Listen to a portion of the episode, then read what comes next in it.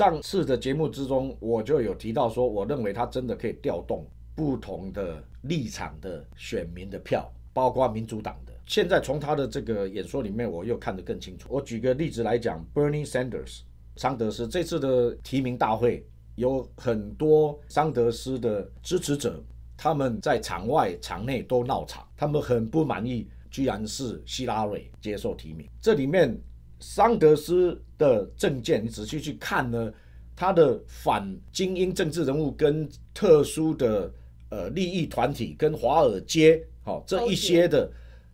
在系统化的里面的败坏，这个是桑德斯着力非常非常多的一个点，而且是冲着希拉里来的，所以你就知道，在民主党里面呢，也有很多人，他们也觉得不应该这样子。当了 Trump 很有可能像他之前所讲的，会有民主党很多人也会跨党投票给他。我觉得他不是吹嘘，我是从这个点来看，嗯，这有可能。